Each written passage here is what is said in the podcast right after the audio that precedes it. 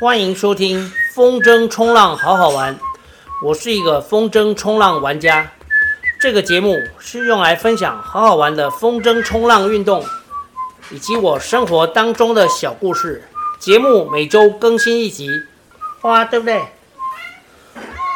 花花，对，花花好乖。大家好。录制这一集的时间是八月三十一，星期三。哎，我不是都星期四录，然后星期五上吗？为什么今天变成星期三呢？因为今天星期三是断食日。我之前有说过，我现在已经变成从八月开始，我已经把之前的每天二零四改成。嗯，一天断食，一天正常饮食。正常饮食的意思就是跟一般人一样，就是你一天要吃几餐就吃几餐。但是这个叫 ADF 哦，就是 Alternate Day Fasting，隔日断食。哎，加上今天我这个月已经断食第十四天了。那为什么我要在断食日录节目呢？因为我自从开始做 ADF 之后，就是隔日断食之后，我发现。断食的这一天，我会多出至少两个小时，因为如果你这一天是不用吃饭，你就会多出两小时，也许更多。所以，其实我每天大概会花两个多小时在吃饭上面，就是吃东西上面哦，有可能是喝酒，就是吃吃喝喝要花到两两小时。断食日虽然我已经有有过二三十天的经验。因为从以前到现在，陆陆续续这样林林总总加一加，我应该有超过三十天的全天断食的经验。那根据以前的经验呢，断食日其实，嗯，除了会不会肚子不会饿到很难受了，但是你会觉得这天很长哦，因为就是挨饿嘛哦，但是不会饿到受不了哦。所以如果在断食日多出多出两个小时，花花，花花，好，现在现在花花如果发现我坐在餐桌，我现在都是在餐桌录音。他发现我坐在餐桌，他如果肚子饿就会过来喵。好，等一下再喂你吃罐罐，乖。OK，好。你刚刚讲到哪里？哎，被花花打断了。哦，就是我，所以因为那个断食日会多出两个多小时，而且我发现，在挨饿的时候。在挨饿的时候，脑袋是很清楚，思路是很清楚，所以好像有人说过，贫穷是灵感最好的来源哦，因为贫穷人好像常常饿肚子，那保暖只会失淫逸嘛，对不对？所以就是让自己哎有规律的哦，有规律的剥夺哎基本的需求，让自己规律的剥夺。基本生理需求其实是可以更深刻的体悟生命。这是我这个月做了十四天哈，包含今天十四天的全天断食的经验啊，不不是全天断食的那个心得，适度剥夺自己基本的生理需求，就是基本生理需求就是吃跟睡哦，但是我把吃东西适度的剥夺。而且是规律的，隔天一次，隔天一次，就是每两天会出现一天是全天不吃东西，这个叫规律的剥夺。这样子就是会有一周是星期三录，有一周是星期四，啊，就跟大家解释一下。所以如果是在讲浪人周记的时候，就会有一周是五天，一周是八天，哎哎不对不对，一周是六天，一周是八天，所以今天星期三，我就是讲上星期五到到这个星期三。那从过去的六天，包含今天，我一共玩了两次啊。星期五是在永安，那今天呢，就是我刚从观音回来。那我先讲星期五的永安。永安也许会是这一波最后一次的西南风了，但是星期五那天西南风非常好啊，那天西南风很稳哦，很少玩到这么稳的西南风。五月的吧，五月的时候吧，那时候西南风是非常好。但是到后来哦，就是天气越来越炎热，到七八月哦的西南风通常是比较鸟啊，但是星期五那一天的西南风是非常好。然后我是因为知道我知道下午风会变小，所以我是早上，而且加上那一天是大概中午的时候满潮，哦，好像十一点吧，所以我很早就到了，哦，大概八点多就下水，八点多就下水。那个永安那个地势是这样子，它靠着马路边有一排坝掌，然后坝掌下去才是沙滩，可是满潮的时候就没有沙滩了，那个浪，那个海海水是直接涨到跟坝掌一样的位置。但是如果差一个小时满潮，就会还有一点点的沙滩可以降增，所以我是打算十一点半玩到十点就好，所以八点多下水玩到十点，大概是一个多小时，啊，大概两节课左右，哦，八十分钟。我现在的玩法大概都是这样，就是下去连续跑，呃，一个多小时啊，然后就上岸，上岸就直接休息。而且其实我左手的那个网球肘还没有完全好，就是玩一玩它是会痛。像今天也是只有玩两节课八十分钟，那那个永安的满潮其实是那个浪浪是非常好玩的，哦，那个不大不小，就是比半个人高一点点，然后比一个人小，哦，所以我蛮喜欢玩永安的满潮，满潮的浪接近满潮的时候就已经不错了，啊，而且我现在都是在玩那个岸边，哦，岸边浪区的刷浪，最近又有新的体会，其实下盘。稳定真的非常重要。刷浪的时候，或者是说腾浪的时候呢，脚其实不要伸直，要保持弹性。就膝盖的灵活度呢，就是在你腾浪或是刷浪的时候被考验的。再说一次，就是腾浪跟刷浪是考验你膝盖灵活度的时机。所以平常就要练好四头肌，就是深蹲。哦，你如果一直要蹲着，其实四头肌的力量，那个蹲都是在吃四头肌的力量，所以如果你的大腿是力量不够，这样子玩两下呢就累了，哦，就在旁边喘嘛，就没有办法玩，哦，所以这个平常呢有在玩单向板的，建议每天哦跟我一样做一分钟的靠墙深蹲，其实三十秒就够了，哦，只要每天有做三十秒就够，但是我每天是做一分钟。哦，这是星期五的永安。那我要讲一下今天的观音。今天的观音非常特别，这是我第一次在八月份玩到观音的东北风。哦，花花，花花乖，花花又来了。观音的东北风，通常是在冬天的时候，就是天气冷，最早也是九月，九月多。但是我从来没有玩过八月的东北风，像今天就是。哦，那大家猜猜是什么原因呢？哎，应该。可想而知，哈，就是台风。上次有说过，北半球的台风是逆逆时针转嘛，哦，那上上一个台风的位置，哦，上一个台风的位置是让，就是上一次讲到说顶寮的风嘛，是因为就是台风在台湾的正下方，所以它转的时候甩一些风上来，让顶寮那边，就是万里竹台屿那里会有一些东南风可以玩。那这次的这个台风呢，它的位置。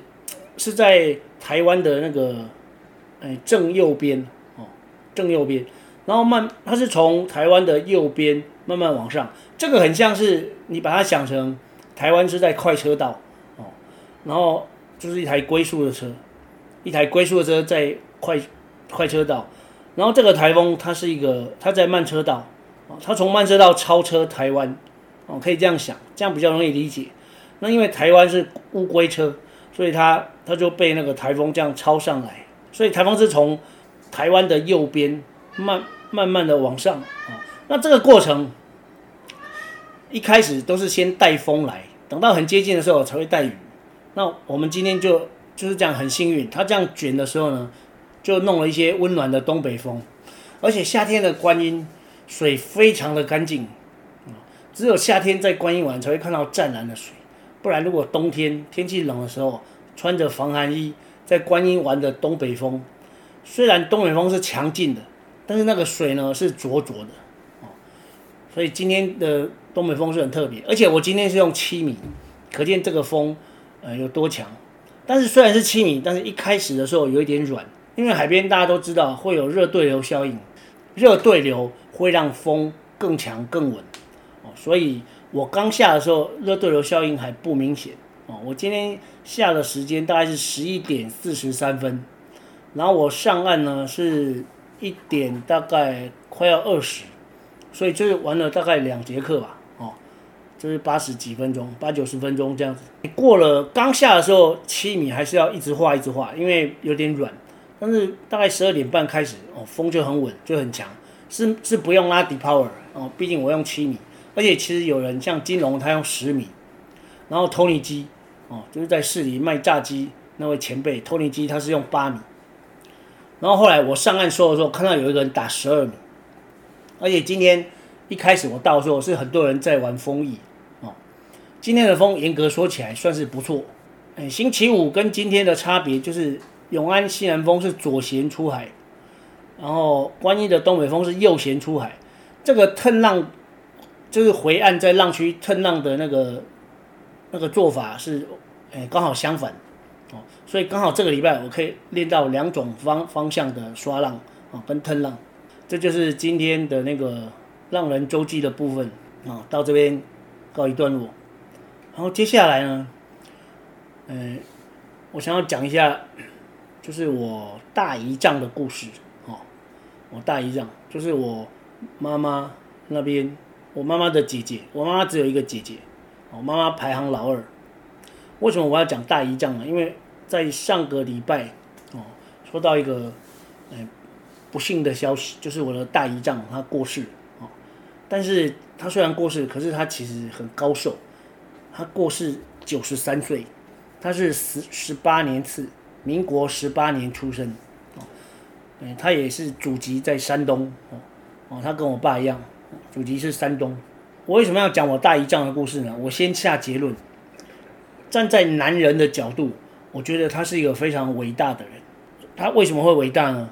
我大姨丈跟我大姨妈结婚的时候，我大姨妈已经有四个小孩，哦，然后这些年，他他我大姨妈她也没有为我大姨丈生下她自己的小孩，她就只有这四个小孩，而且他非常疼这四个小孩，这个叫什么视如己出，对，他把这四个小孩当做亲生的小孩一样疼。这四个小孩是大表姐、二表姐、三表姐，还有四表弟，哦，三女一男。其实这是一个有点悲惨的故事。我大姨妈的这四个小孩，父亲都不同一个人。这样子，大姨丈他还愿意娶我大姨妈。他们的婚姻，他们结婚的时候，我记得我好像才小学一二年级，搞不好更小。他们婚姻维持了大概三十五六年。因为我的大姨妈她在，大概十年前左右啊，十年前过世。然后我她过世的时候。我大姨丈已经八十几，他又自己一个人活了十，他其实不是自己一个人活了，就是我的那些表姐表弟还是跟我大姨丈住在一起，因为有两个还没有结婚哦，就是三表姐跟四表弟，然后诶大表姐跟二表姐他们都嫁出去了。好，那我现在讲一下这个故事，我大姨丈的故事呢，这个伟大的男人，要讲到这个故事，就要先从我。阿公那边那一代说起，其实我我阿公那一辈哦，他们是三峡的那个横溪那边的人。其实我我妈很不愿意提起这一段，因为她觉得那一段是很没有面子哦。我阿公是个很爱赌的人，据说啦，在我妈小时候，我阿公是在靠赌场在过日子，就是开赌场。我阿公有四个兄弟，四个姐妹，就是我阿祖生了八个，但是那四个姑姑我。哎，姑伯啦，那四个姑伯，我我好像都没有看过，也没有印象。但是我对四个就是背公跟叔公哈，有一点点印象啊。很小的时候，我的短背公，他是在三峡，那时候有不知道是桃园客运还是什么客运，还是三峡客运，就是某客运站哦。那时候是在那个那时候的那个客运站都都是依附着干妈店。我记得他也有一个柑仔店，但是我妈跟我说他是开米店，反正开米店也顺便卖一些有的没的啊，就算是米店好了。我妈是说她把主产都拿去卖了，用这个变现的钱呢去顶了这家米店啊。那是我大伯公啊，然后李贝公呢，他好像很年轻就去台北闯哦，所以他其实很少出现。他在台北据说是过着很优渥的日子。然后老三就是我阿公哦，就是我外公。我外公在民国七十九年的时候过世，那时候我刚好是第一年出来教书哦。我第一次请丧假就是我外公的那个过世，我还记得我外公过世那一天，哦，我是抱着他，抱着他从那个床上抱到那个就是需要法师做做法事的那块黄色的那个那那那一块不知道叫什么，就就是上面啊一块黄黄色的，上面好像有有写一些什么，不知道是符还是什么东西哈。OK，反正就是那个。然后老四呢住在三峡，好，老四也住在三峡，就是大伯公跟我阿公还有还有舅公哈，因为只有一个嘛，所以就不用分大小，就是老四即公他都住三峡。那我刚不是说大伯公他开米店吗？可是四叔公，四叔公他是开鸟仔店，就是那个茶室哦，就是在做那个特种营业。我我的。大姨妈她是三十年次，她比我妈妈大两岁。我妈妈三十二年次。我妈跟我说，大姨妈在嗯、十几岁的时候就被阿公哦叫去接光的那个店里面上班，所以他其实是我们不想讲这两个字哈，反正就是那个很可怜。而且我妈说她做到从十几岁做到三十几岁，就一直做到那个我大大姨丈娶她。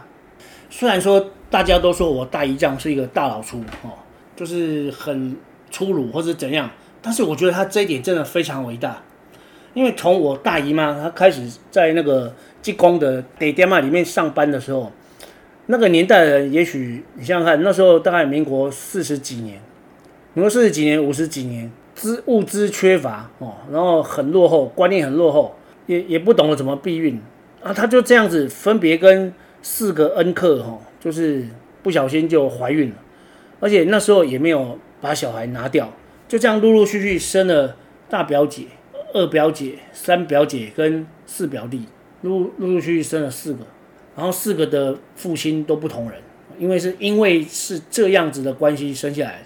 然后我我妈其实对我阿公多有怨言啊，我小时候就知道我妈很讨厌我阿公，所以。就我之前有讲过，就是我妈很少在我印象里面，她很少回去看阿公。其实也是因为他们感情很不好，她应该心里面很生气，为什么要把大姨妈送去做那个？后来我听到另外一种说法，他就是他是为了让我们，呃，让后面的就是他的弟弟妹妹哦，大姨妈的弟妹就是我，我妈妈下面还有三个舅舅，大舅、二舅、三舅，所以他们是。哎，两女三男，就是我大姨妈，她是这样牺牲自己，然后去成全后面的弟弟妹妹可以读书了啊。我大姨妈其实没有读书，我小舅舅只有大我大概十十岁而已。我小舅舅只有大我十岁哦，所以我的大表姐比小舅舅还大，因为那个年代都不懂得避孕啊，那就这样前前后后生了四个四个小孩。嗯，也许后来因为是大姨妈。觉得她年纪越来越大，然后应该要找个伴，然后就有人介绍。那时候我大姨丈呢，他是在养工处，我妈说是农农工处啊，不知道是哪一个才对，反正就是在铺马路的那种，就给人家介绍，因为他也是个光棍嘛。这段历史大家应该都知道，我就简单带过去就好。反正就是三十八年，什么跟跟国民党一起一起撤退到台湾来的，我我爸也是哦，那我大姨丈也是其中的。一些人，那时候过来的人就是一些是学生啊，一些是青岛警察，然后还有什么布拉布拉一一堆混在一起，在船上哈这样。然后我大姨丈他过来之后，他就是去做那个农工处铺马路这个工作。我记得他过来没有多久就退休了。站在一个男人的角度，我觉得这样真的非常伟大，因为他知道哦，他知道我大姨妈在茶室上班。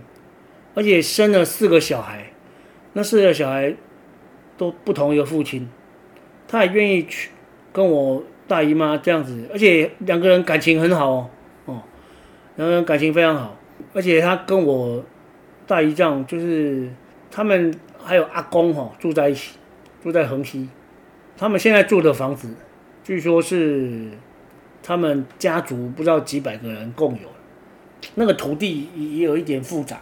哦以前好像都是这样，就是一块地，就是几百个人，然后持分，每个人分到一点点，一点点，这样子。